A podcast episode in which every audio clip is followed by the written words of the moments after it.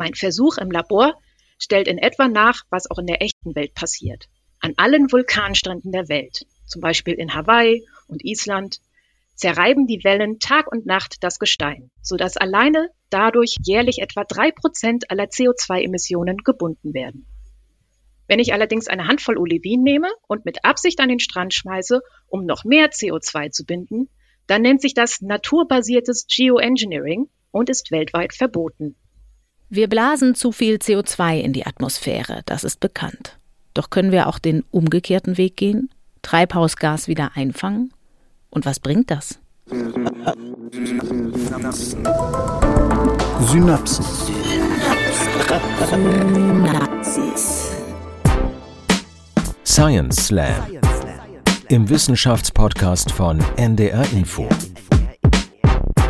Hallo und herzlich willkommen. Mein Name ist Corinna Hennig und es ist wieder Slam-Zeit hier im Podcast. Das heißt, alle zwei Wochen nehmen wir euch nicht journalistisch mit in die Welt der Wissenschaft, sondern machen hier die Bühne frei für junge Forscherinnen und Forscher, die uns ihre Arbeit nahebringen. Sechs Folgen pro Staffel und am Ende könnt ihr abstimmen darüber, wer euch am besten gefallen hat.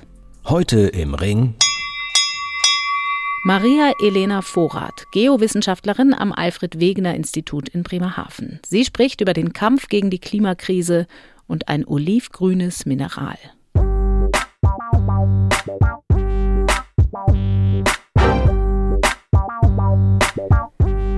Elena, eine Frage zum Einstieg kann ich mir nicht verkneifen, weil du in Bremerhaven gearbeitet hast.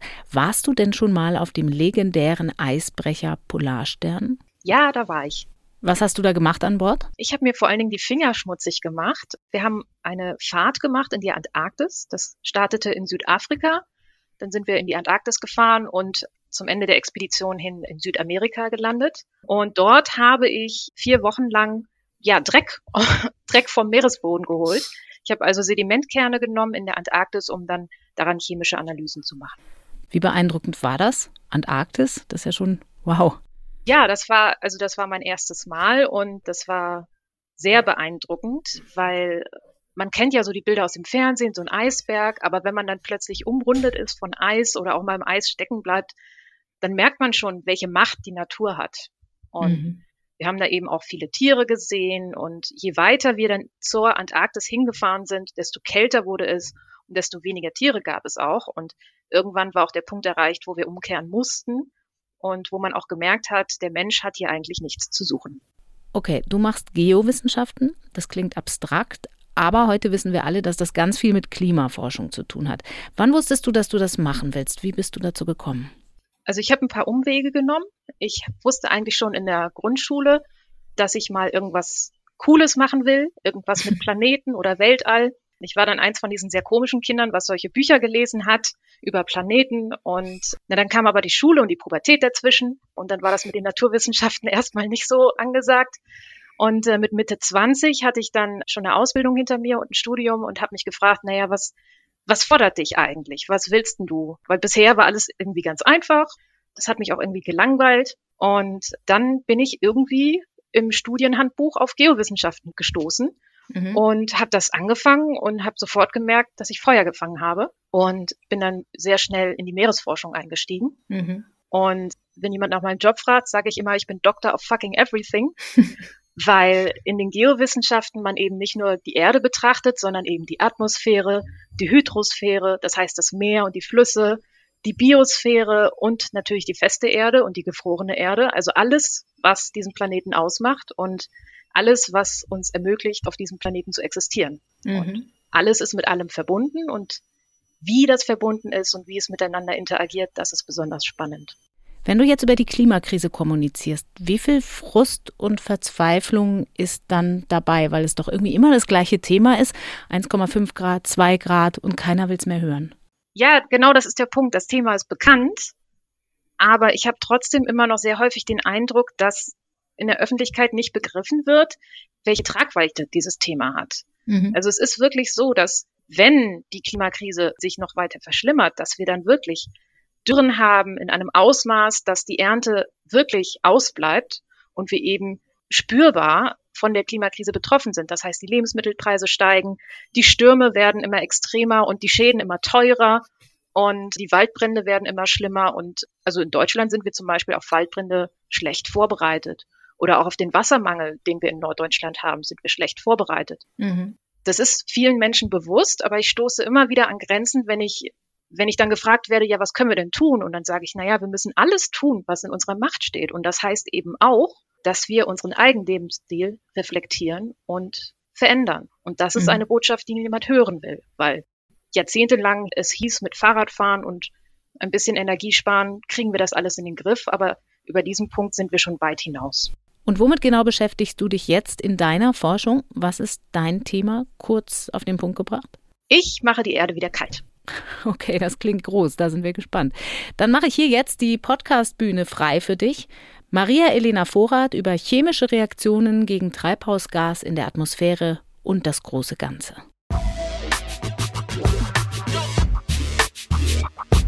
Hallo da draußen. In meinem Slam Das ist keine Lösung geht es darum, wie sich das Mineral Olivin im Wasser auflöst, wie es dadurch CO2 neutralisiert und warum diese Minerallösung keine Lösung für die Klimakrise ist.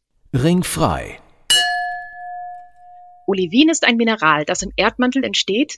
Es wird bei Vulkanausbrüchen an die Erdoberfläche geschleudert und es löst sich auf, wenn es mit Regen oder Meerwasser in Berührung kommt. Olivin besteht aus Silizium und Sauerstoffatomen, die eine kleine Pyramide bilden und zwischen diesen Pyramiden sitzen Magnesiumatome. Durch das Magnesium erhält das Mineral seine olivgrüne Farbe und seinen Namen Olivin. Die Lösung von Olivin ist ein chemischer Vorgang und wird durch chemische Reaktionsgleichungen beschrieben. Ich weiß selbst aus meiner Schulzeit, wie abschreckend Chemie sein kann, aber es ist wirklich viel einfacher, als man denkt, denn chemische Reaktionen sind wie Partnertausch auf einer wilden Party. Die Elemente werden dabei hin und her gereicht, wie auf einer Steinfähne in der niedersächsischen Provinz. Die Dorfkinder unter den Zuhörers wissen Bescheid. Stellt euch vor, es ist Samstagabend, das Olivin betritt die Tanzfläche und trifft dort auf viele andere Wasser- und Kohlenstoffdioxidpärchen. Wenn nach so langer Zeit endlich mal wieder gefeiert wird und der Cola-Korn nur 1,50 kostet, passiert, was passieren muss. Das Magnesium steht alleine da, weil Silizium und Sauerstoff eine heiße Dancefloor-Affäre mit Wasser und CO2 beginnen. Später am Abend, es läuft ein bisschen Schmusemusik, fasst Magnesium sich ein Herz und fragt zwei andere Elemente, den Kohlenstoff und den Sauerstoff, ob sie nicht alle zusammenziehen wollen. Die sind davon so begeistert, dass sie spontan ein neues Mineral bilden, das Magnesit. Und das ist eine Liebe, die viele tausend Jahre halten wird. Die anderen Elemente beruhigen sich jetzt auch wieder. Silizium und Sauerstoff bilden ebenfalls ein Mineral, das Opal, und Wasser und Kohlenstoffdioxid kommen auch wieder zusammen. Nach all dem Beziehungschaos hat sich eine Sache entscheidend verändert. Die Hälfte des Kohlenstoffs, der als CO2 auf die Party gekommen ist, gehört jetzt zum Magnesit. Was vorher ein Treibhausgas war, das die Atmosphäre erwärmt, ist jetzt ein harmloses weißes Pulver. Wenn man jetzt sehr viel Olivin im Wasser löst und sich Magnesit bildet, reduziert das den CO2-Gehalt in der Atmosphäre und die Ursache der Klimakrise wäre damit behoben. Das klingt richtig gut. Aber die Sache hat natürlich einen Haken. Olivin löst sich sehr langsam. Nimmt man ein Olivinkörnchen, das ein Millimeter groß ist, dann dauert es etwa 2300 Jahre, bis sich dieses vollständig im Wasser aufgelöst hat. Schneller geht es, wenn das Wasser wärmer ist, wenn das Wasser saurer ist oder wenn das Olivinkörnchen mechanisch beansprucht wird. Die mechanische Beanspruchung ist wichtig, da sich über die Zeit eine Silikatkruste um das Mineral bildet und die chemische Reaktion deutlich verlangsamt. Wie schnell das Olivin sich auflöst, wenn die Silikatkruste sich nicht bilden kann, das untersuche ich in meinem Labor. Dafür fülle ich Olivinkörner in einen Trichter und pumpe dann mit einer hohen Geschwindigkeit Wasser hindurch. Dadurch werden die Körner im Trichter hoch und runter gerührt und die Reibung ist so stark, dass sie sich gegenseitig zerkleinern. Ich habe zwar noch keine endgültigen Ergebnisse, aber ich kann euch sagen, es geht ab wie Schmidts Katze. Und unter dem Mikroskop kann ich schon erkennen, dass die ehemals scharfkantigen, groben Olivinkörner nach kurzer Zeit runder und kleiner geworden sind. Mein Versuch im Labor stellt in etwa nach, was auch in der echten Welt passiert. An allen Vulkanstränden der Welt, zum Beispiel in Hawaii und Island, zerreiben die Wellen Tag und Nacht das Gestein, sodass alleine dadurch jährlich etwa drei Prozent aller CO2-Emissionen gebunden werden. Wenn ich allerdings eine Handvoll Olivin nehme und mit Absicht an den Strand schmeiße, um noch mehr CO2 zu binden, dann nennt sich das naturbasiertes Geoengineering und ist weltweit verboten. Bad, bad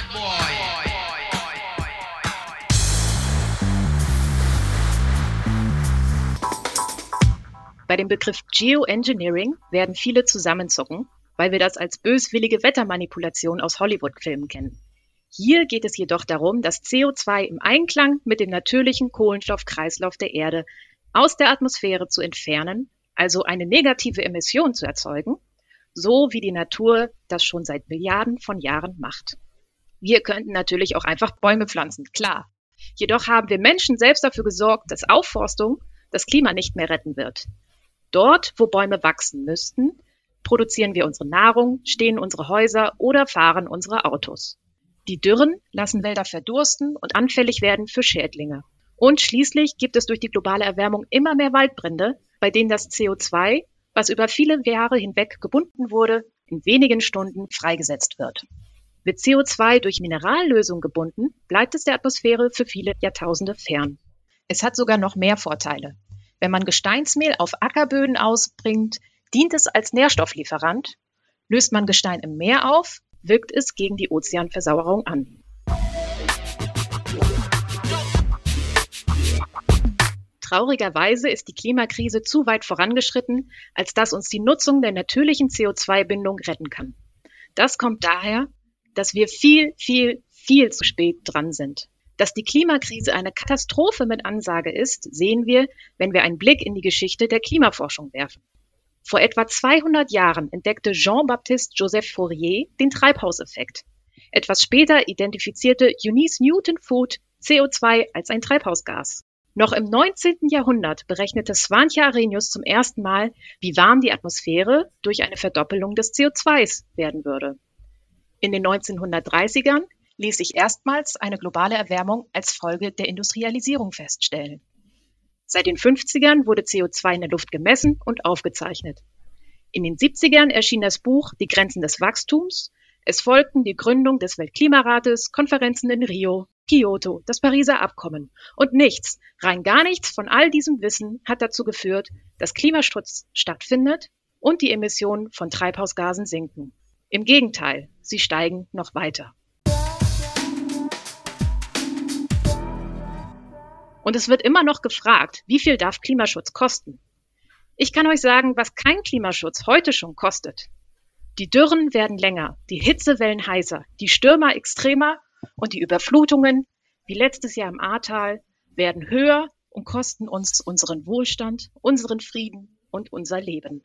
Und es brennt in Spanien, Kalifornien, Australien, Amazonas, Frankreich, Griechenland, Colorado, im Pantanal, in Jakutien, in Portugal, ja sogar die Arktis brennt. Und all das CO2 daraus heizt die Klimakrise noch weiter an. Die meisten von denen, die jetzt zuhören, werden eine Verdoppelung, vielleicht auch eine Verdreifachung der globalen Erwärmung miterleben müssen. Und wir sind jetzt schon mit den Naturkatastrophen überfordert.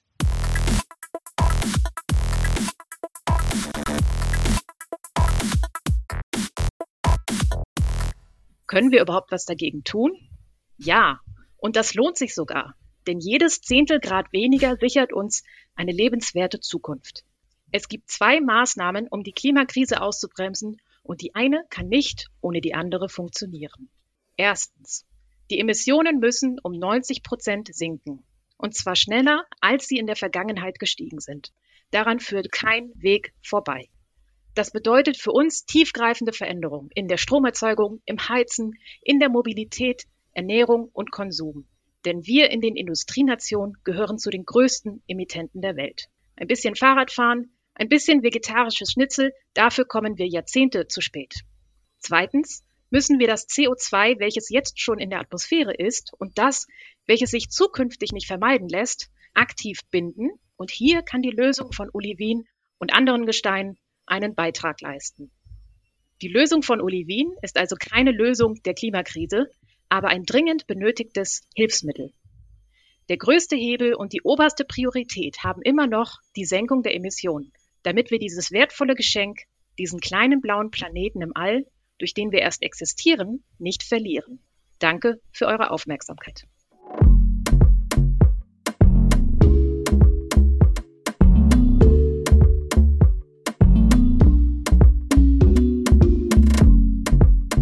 Vielen Dank, Maria Elena Vorrat, Klimawissenschaftlerin am Alfred Wegener Institut in Bremerhaven.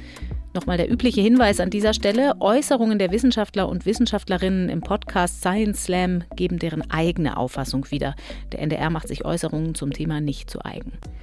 Dieser Science Slam entsteht in Zusammenarbeit mit Julia Offe. Sie organisiert bundesweit Science Slams und wer sehen möchte, wie das auf der Bühne aussieht, den Link gibt's unter ndr.de/synapsen. Hier in diesem Kanal geht es in der kommenden Woche erstmal weiter mit einer ganz normalen Podcast-Folge. In zwei Wochen kommt dann wieder der nächste Beitrag in unserer Science Slam-Reihe. Also immer schön im Wechsel. Wir freuen uns, wenn ihr uns abonniert oder anderen von uns erzählt, wenn es euch gefallen hat. Mein Name ist Corinna Hennig. Ich sage danke fürs Zuhören. Bis ganz bald.